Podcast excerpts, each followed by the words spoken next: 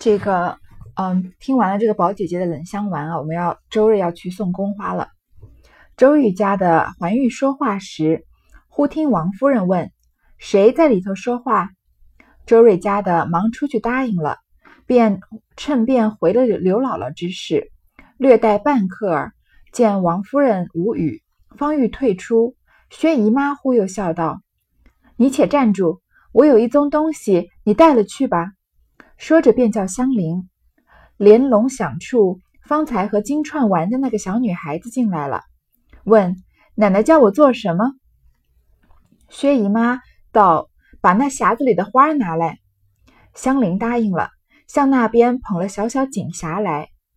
薛姨妈道：“这是宫里头做的新鲜花样堆沙花十二枝，昨儿我想起来白放着，可惜旧了，何不给她们姐妹们带去？”昨儿要送去，偏又忘了。你今儿来的巧，就带了去吧。你家的三位姑娘，每人一对，剩下的六只送林姑娘，送林姑娘两只，那四只给了凤姐吧。王夫人道：“留着给宝丫头带罢了。”又想着他们。薛姨妈道：“姨娘不知道，宝丫头古怪着呢，她从来不要这些花粉儿的。”这里啊，嗯。周瑞家的回完了话，薛姨妈又给他交代一件事情，让他去办，就说啊，就叫了这个香菱来，还记得香菱吗？就是甄士隐的女儿甄英莲，然后被薛蟠强抢来的。之前不是说，呃，这个金钏儿和一个才留留了头的女孩子在外面说话吗？在玩，所以这个香菱啊，年纪还很小的，嗯，然后呢，香菱就问他奶奶叫我做什么，这个薛姨妈就跟他说，叫他把这个匣子里的花拿来。因为呢，她薛姨妈他们家不是皇商嘛，所以经常有这个进贡皇宫里的东西。她有宫里头做的新鲜花样的堆沙花十二支，就是给姐妹们带的那种，就是饰品。然后呢，他就说昨天忘了给了，今天你既然来了，你就顺便给这个呃园子里的姐妹们说什么？你家的三位姑娘每人一对，迎春、探春、惜春每人一对，剩下六只。然后呢，给林姑娘两只，是还有四只给凤姐，就是因为她有十二只嘛，然后五个人分肯定没办法平均分的，所以就是每个年轻的姑娘给两只，林姑娘她就把它当成是银叹息他们那一辈的一样的，然后四只给凤姐，然后王夫人就说为什么不给宝丫头带呢？这个薛姨妈说呀，宝丫头古怪着呢，从来不要这些花儿粉儿的。我刚我之前说过吧，薛宝钗呀，她不喜欢这种饰品，也不喜欢就是额外的香味，她比较是一个比较。喜欢朴素的这种打扮的人，说着，周瑞家的拿了匣子走出房门，见金钏仍在那里晒日阳儿呢。周瑞家的因问他道：“那香菱小丫头子，可就是常说临上京时买的，为他打人命官司的那小丫头子？”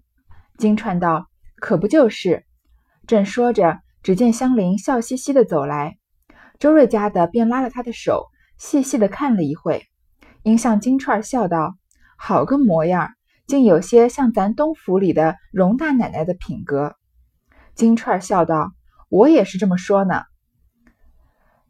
周瑞家的又问香菱：“你几岁投身到这里？”又问：“你父母今在何处？今年十几岁了？本处是哪里人？”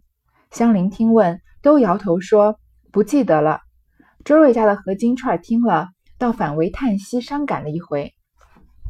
你看，呃，这个时候香菱过来了，然后周瑞家的就问啊，香菱是不是就是那个呃为了他打官司闹出人命的香菱？金钏说就是的。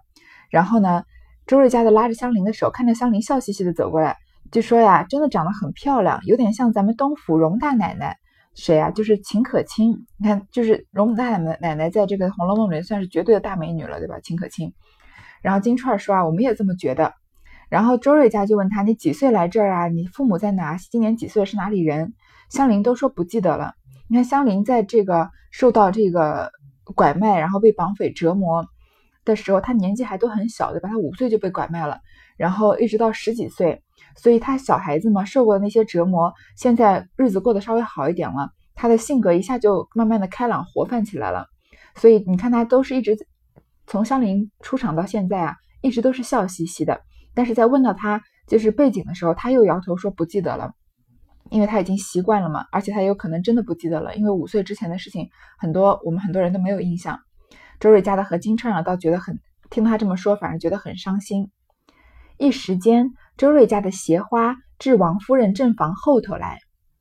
原来近日贾母说孙女儿们太多了，一处挤着，倒不便宜，只留宝玉、黛玉二人这边解闷，却将迎、叹息三人移到王夫人这边房这边房后三间小报厦内居住，令李纨陪伴照管。这个周瑞家送花的路线非常重要，跟后面的情节是有很大的关系的。首先，周瑞家的在王夫人这边领了薛姨妈的这个命令。就要拿着宫花去送了，对吗？他就从王夫人的正房后头出来，然后呢，因为贾母觉得孙女们太多了，又有林黛玉，又有三春，又有贾宝玉跟她睡在一起啊，她觉得人多 挤着不方便，就只留了宝玉、黛玉。这个贾母最喜欢的就是宝玉、黛玉这两个人，然后讲江银、叹息三个人啊，让他们到王夫人 房间后面的小报厦内居住，然后叫李纨看管着他们。所以，银叹息三个人的房间是不是离王夫人的后门非常近啊？他们就在边房后的小报厦内嘛。好，这边又要说到李纨啊，也是贾家的媳妇儿，为什么送宫花没有她的份，要送王熙凤四支呢？不给她两支，王熙凤两支呢？因为李纨是个丧了呃丧夫的寡妇，寡妇是不能带这带这些宫花的东西的，不能带太艳丽的装饰，所以就没有给李纨。好，如今周瑞家的。故顺路先往这里来，只见几个小丫头子都在报厦内听呼唤默坐。迎春的丫鬟思琪与探春的丫鬟世书二人正掀帘子出来，手里都捧着茶盘茶盅。周瑞家的便知她们姊妹在一处坐着呢，遂进入内房，只见迎春、探春二人正在窗下围棋。周瑞家的将花送上，说明缘故，二二人忙住了棋。都欠身道谢，命丫鬟们收了。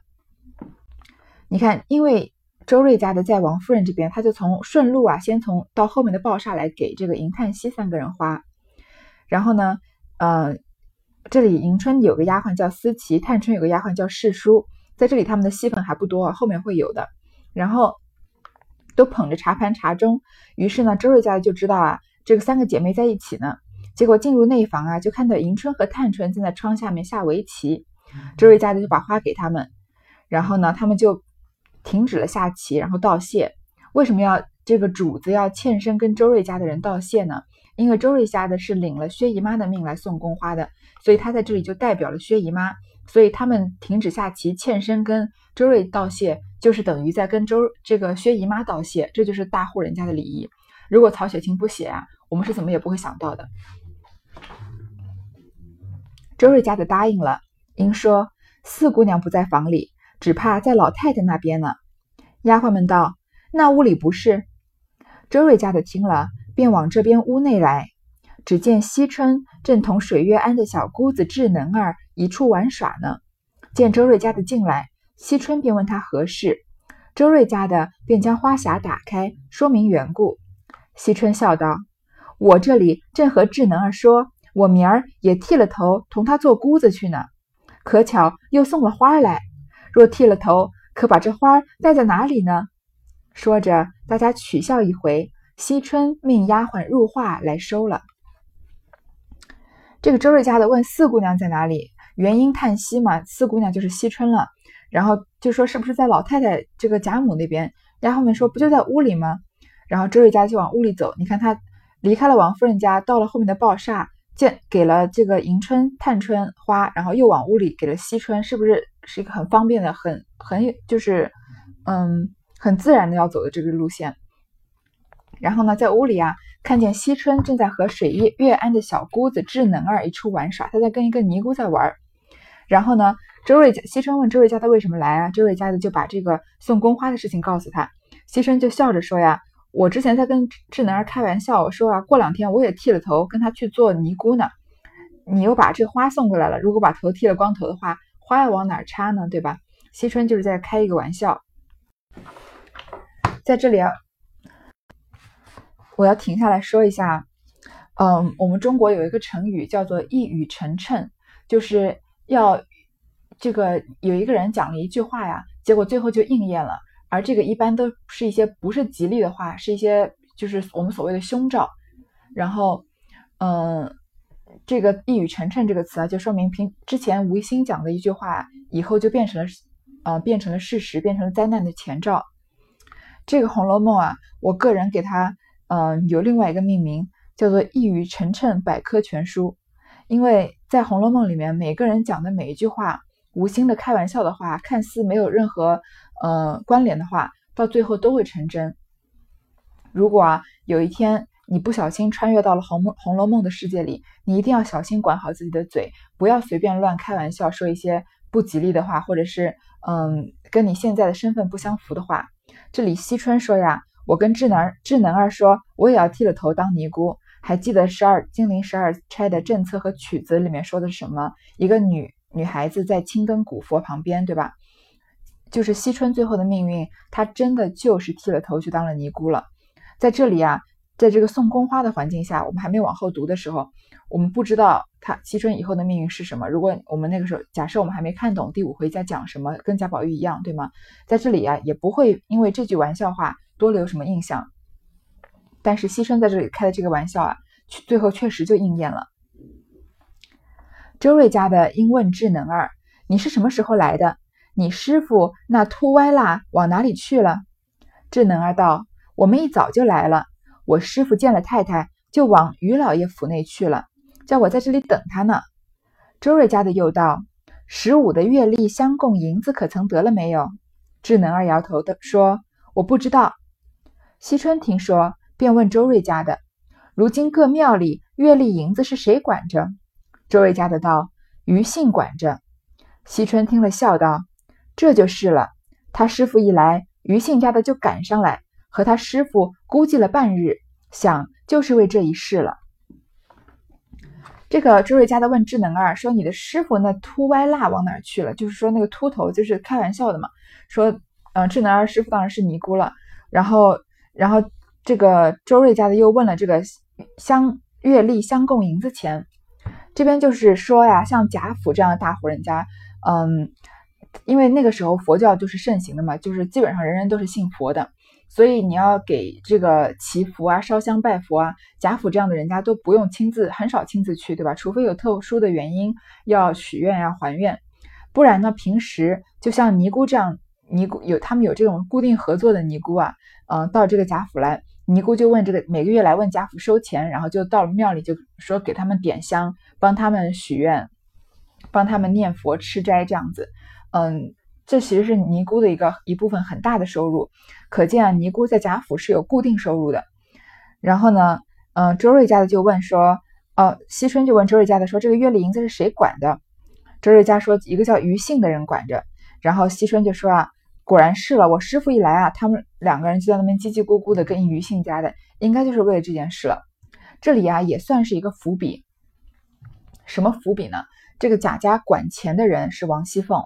王熙凤呢，她会拿这个贾家的钱呀，就是嗯，比如说要发给公子小姐的银钱，或者是要发给这种尼姑的这种月例银子，她有时候会拿出这样拿出这个钱啊，先去放高利贷，然后把这个利息吃下来之后，再再把本金还回去。这样做有什么后果呢？就是有时候有可能会拖欠这些人的钱，嗯，拖欠这种尼姑啊、佣人的钱还好，他有时候连主人的钱都会拖欠的。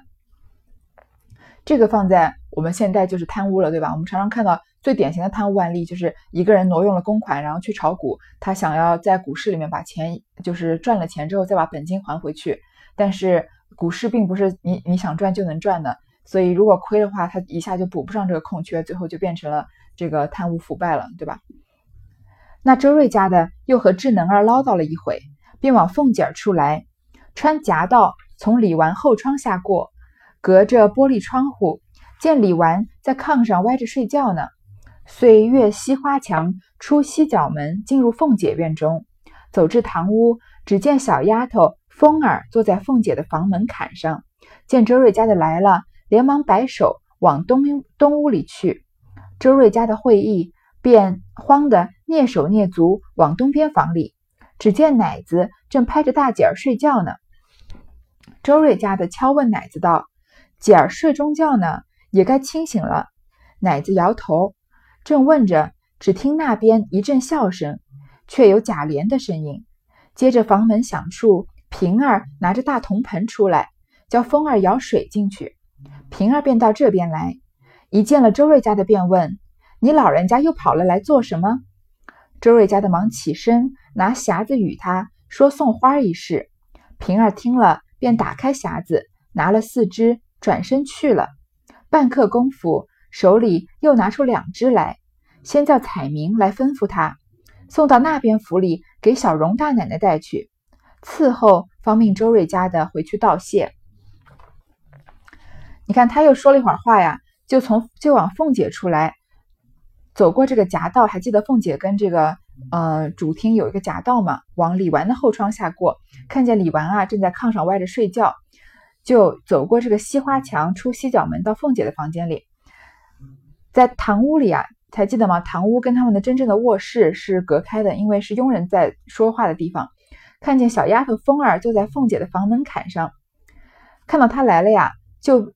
跟他摇手往东屋，叫他往东屋里去，什么意思啊？叫他不要进这个堂屋，这个嗯凤姐的房间。可见凤姐现在不能见客。然后就看见奶妈呀，拍着大姐他们的孩子在睡觉。然后就聊了一下呢，就聊两句，就听到那边有笑声，然后有贾琏的声音。然后呢，房门响了一响，就平儿拿着铜盆出来，又叫风儿舀水进去。这个写的十分极其，非常之隐晦，我们根本就不知道是什么意思。嗯，我也是看了解释才知道是什么意思的。以前读的时候，这个王熙凤和贾琏啊，他们俩大白天在睡中觉的这个时候啊，在房间里做爱，所以这个让小丫头子在门口看着，然后呢，贾琏在那笑着嘛，然后最后要这个平儿端着铜盆出来要舀水进去，要完事儿了要洗，就是要洗干净这样。所以他你说说这个送宫花，贾琏戏熙凤，就只有从这一句能看得出来。嗯，所以外界很多人猜猜测啊，在这这一段的情节肯定是曹雪芹有可能是有铺陈开来讲的，但是，嗯，也许就跟这个迎丧天香楼之类的一样，这个可能剧情有点过于很黄很暴力，所以在这个脂砚斋或者其他人的劝说下，把它有删减了。所以这个周瑞家的就不可能见到王熙凤给他送宫花，对吧？但是正好平儿出来，这个周瑞家就给平儿了，因为平儿就是王熙凤的左膀右臂嘛。平儿拿了。四只进去之后呢，就又拿了两只出来，又叫又叫了一个丫鬟，叫他送给东府里的这个荣大奶奶，就叫他给去给秦可卿，因为肯定是得了王熙凤的命令，因为秦可卿是王熙凤的好朋友嘛。王熙凤既然有四个，他就要给秦可卿两个，然后再让周瑞家的回去道谢。周瑞家的这才往贾母这边来，你看他现在他手上拿了十二支宫花，现在已经送出去几支了？他首先迎叹息已经送出去六支。然后再往这个，嗯，王熙凤这边又给了四只，对吧？然后两只给王熙凤，两只给这个，呃，秦可卿。但是给秦可卿的那两只是让彩明去给的，不用周瑞家的给。所以他这些这下手上就还剩下两只了吧？然后他才往贾母这来，因为贾母那边离得最远嘛。穿过穿堂，顶头忽见他女儿打扮着才从他婆家来。周瑞家的忙问：“你这会子跑来做什么？”他女儿笑道：“妈一向身上好。”我在家里等了这半日，妈竟不出去，什么事忙得这样不回家？我等烦了，自己到老太太跟前请了安了。这会子请太太的安去。妈还有什么还有不了的什么差事？手里是什么东西？周瑞家的正好啊，从往贾母这边过来的时候，忽然看到他自己的女儿了，因为他女儿已经嫁人了，所以看，所以他女儿是从婆家来的。他女儿就说呀，他肯定是有事情找他。然后就说你什么事情忙得不回家呀？他说我等了等等不及了，我自己过来跟老太太请安了。等会儿要去跟太太请安。又问他手里是什么东西。周瑞家的笑道：“哎，今儿偏偏的来了个刘姥姥，我自己多日多事为她跑了半日，这会子又被姨太太看见了，叫送个这花儿给姑娘奶奶们。这会子还没送清白呢，你这会子跑来，一定有什么事情的。”他女儿笑道：“你老人家倒会猜。”实对你老人家说，你女婿前儿因多吃了两杯酒，和人纷争，不知怎的被人放了一把邪火，说他来历不明，告到衙门里，要解地还乡。所以我来和你老人家商议商议，这个情分求哪一个可了事？周瑞家的女儿啊，是来找她妈妈是有事情的，从婆家专程过来，是因为啊，她自己的丈夫，这个周瑞家的人的女婿，因为啊喝醉了跟人吵起来，后来呢，就有人到衙门去告状，就随便告他一状，告黑状嘛，说他来历不明，然后呢，叫他解弟还乡，叫他离开京城，所以他来求他的妈妈。周瑞家的听了道：“我就知道的，这有什么大不了的？且家去等，我送了林姑娘的林姑娘的花，就去就回家来。此时太太二奶奶都不得闲儿，你回去等我，这没有什么忙的。”他女儿听如此说，便回去了，还说：“妈，好歹快来。”周瑞家的道：“是了，小人家没经过什么事，就急得你这样了。”说着，便往黛玉房中去了。这听起来很严重的事情啊！他女儿说的这个被人放了一把邪火，告黑状啊，说要他弟姐弟还乡。周瑞家的根本不当一回事，说这有什么大不了的？他说你没经过什么事情，这点事你就急成这样子，我还要去送宫花呢。你想想看，送花和女婿被告衙门告状要这个发配回原籍，哪一个严重？当然是后者严重了。但是在周瑞家的眼里啊，这根本就不是什么大事。为什么呀？可见贾家的势力。什么是真正的四大家族？什么是护官符？这个是不是浪得虚名的，对吧？周瑞家的就是说啊，这个时候太太和二奶奶都不得闲，这个王夫人和王熙凤都没空，所以其实，在周瑞家的眼里啊，也就是跟王熙凤或者王夫人说一句话的事儿，这个官司很快就能解决了。就像薛蟠这个打死人都没有所谓，呃，直接就进京了，然后就随便赔点钱就了事，对吧？这这种小事情，嗯，就连是贾家的仆人经历了这样的事情。都是一句话就能解决的事，所以他根本不放在眼里。这也是从侧面反映了贾家有多么的家大势大。说着呢，他周瑞家的就往林黛玉那边去了。谁知此时黛玉不在自己房中，却在宝玉房中，大家结九连环做戏。周瑞家的进来笑道：“林姑娘，姨太太找我送花来与姑娘带。”宝玉听说，先便说：“什么花？拿来给我看看。”一面。早伸手接过来了，开匣看时，原来是工制堆沙新巧的假花。黛玉只就宝玉手中看了一看，便问道：“还是单送我一个人的，还是别的姑娘们都有呢？”黛玉啊，在贾宝玉房里玩，他们在解这个九连环，是古时候古时候的一种玩具。然后周瑞家的就说啊：“我来送花给姑娘了。”贾宝玉啊，他最喜欢这种女孩的这个脂粉拆环的东西，还记得吗？他一下就说啊，什么花拿来给我看看，一下子就先接过来，打开一看啊，原来是这种造型很新颖、很美丽的假花。黛玉只是都没有拿都没有拿，就看了看宝玉手里的花，就说是送我一个人呢，还是别的姑娘们都有呢？这个问题问的很奇怪，别人一般送你东西啊，你拿着道谢就好了。你看迎春、探春、惜春、王熙凤，有谁问过这个问题吗？然后不都是起身道谢了吗？但是林黛玉她就要问，是送我一个人的，还是别人都有的？周瑞家的道：“各位都有了，这两只是姑娘的了。”黛玉冷笑道：“我就知道，别人不挑剩下的不给我。”周瑞家的听了一声不言语。你看这个林黛玉啊，她这个周瑞家就说大家都有了，因为是他顺路送的嘛。然后说这两只就是你的，林黛玉啊就冷笑。你看林黛玉是不是有一种阴阳怪气的感觉？我看到这边的时候就觉得，就很想把这个林黛玉的嘴给撕了，然后就觉得林黛玉真的很就是，嗯，已经就是细腻到有一种令人发指的地步。他说，然后还要当场回啊，说我就知道别人不挑剩下的不给我，这个，嗯，是给周瑞家的难堪吗？其实你看周瑞家的是故意这样做的吗？当然不是。他因为他从王夫人的后门正好就先找到林叹息，然后顺路先去找王熙凤，最远的是贾母的房间，他所以他最后一个才来的，所以所以他这个失误啊，只能说失误在他应该，如果他先去给林黛玉把这个最难搞的人处理掉了，后面的人不会问这些问题的。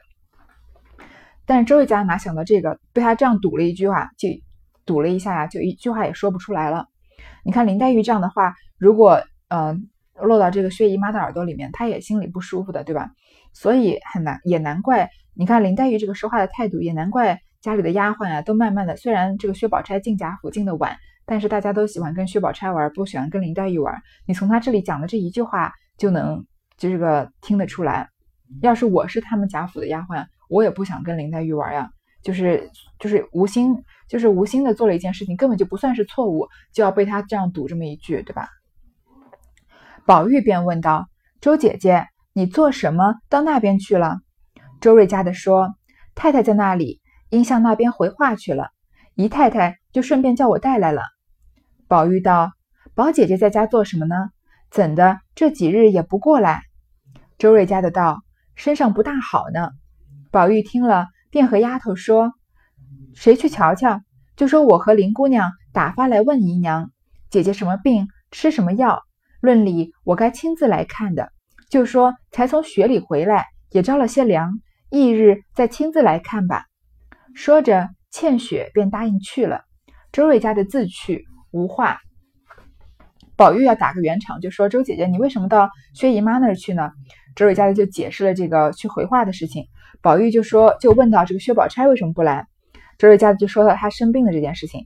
你看宝玉是不是在宝玉的心里，他和林黛玉就是同一个人啊？他打发一个丫头说呀：“你就说我和林姑娘打发来问姨娘的。”问她有什么病啊，然后吃什么药？本来我应该亲自去看的，然后但是呢，宝玉这个时候自己也找个借口，你就说我从学这个学里回来，才上学回来，然后也着了点凉，过几天再亲自去看，就打发了一个叫倩雪的丫头去了。你想想，如果嗯你在生病的时候有一个人，嗯，就是他他。一个亲戚说：“哦，我是代表那个谁谁谁和那个谁谁谁来看的。一般那两个人的关系是不是非常近？如果不是直系亲属啊，就有可能是夫妻。在宝玉这里啊，他直接打发打发一个丫鬟去说，就说我和林姑娘一起前去的。所以宝玉和林黛玉有这种一起长大的情分，在宝玉心里啊，他和黛玉就是一体的。原来这周瑞的女婿便是雨村的好友冷子兴，竟因卖古董和人打官司，故叫女人来讨情分。”周瑞家的仗着主子的势力，把这些事也不放在心上，晚间只求求凤姐儿便完了。